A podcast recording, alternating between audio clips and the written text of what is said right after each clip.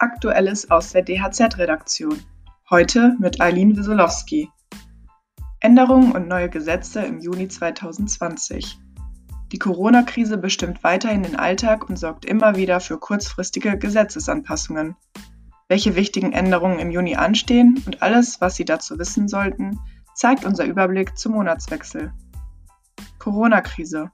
Jeder vierte Solo-Selbstständige rechnet mit aus. Die Corona-Krise trifft Solo-Selbstständige hart. Viele erwarten, ihre Selbstständigkeit nicht mehr lange stemmen zu können. Welche Branchen besonders betroffen sind und wie die Bundesregierung helfen will. Dachdecker. Soka zahlt Ausfallgeld jetzt auch im Sommer.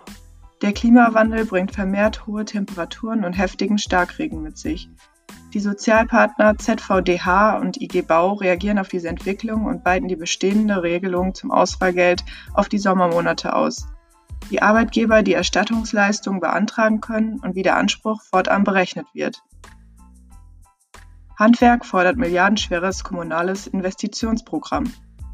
Neben Bund und Ländern drohen auch den Kommunen wegen der massiven wirtschaftlichen Folgen der Corona-Krise hohe Steuerausfälle, weil vor allem die Gewerbesteuer als wichtigste Einnahmequelle einbricht.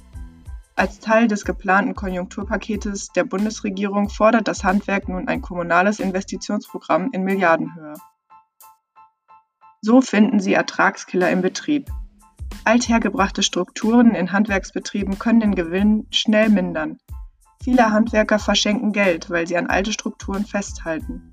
Ungepflegte Datenbänke, zu hohes Konto oder fehlende Zuständigkeiten führen zu weniger Ertrag. Kommt jetzt der Inflationsschub? Es scheint fast so, als wollten sich die Notenbanken mit der Geldpresse aus der Krise drucken. Ein nicht ungefährliches Unterfangen. Einige Ökonomen warnen bereits vor Inflationsgefahren. Die wirkliche Gefahr ist jedoch eine Deflation.